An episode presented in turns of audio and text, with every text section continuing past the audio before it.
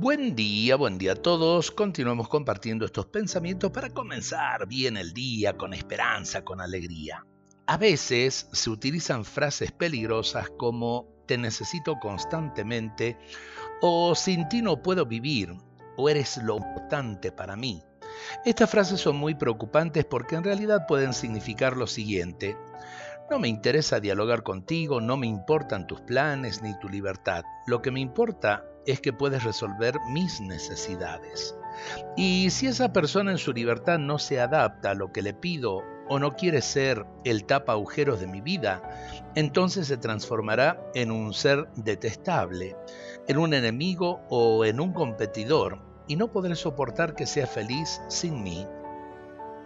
Descubro entonces que para poder comunicarme profundamente con otro, para que haya un verdadero diálogo, es indispensable aceptar que el otro no sea totalmente para mí y renunciar a que sea la solución de mis necesidades y problemas.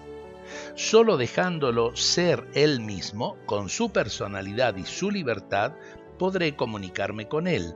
Entonces lo amaré también cuando no esté conmigo, lo respetaré también cuando no pueda resolver mis necesidades lo aceptaré también cuando no me apruebe o cuando no esté pendiente de mí.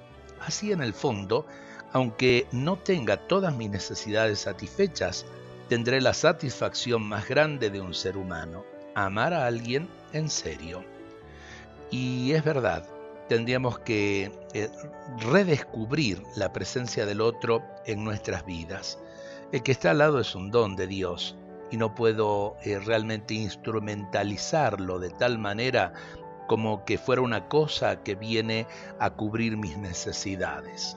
Aprendamos a amar simplemente porque el otro es hijo de Dios y es tan humano como yo.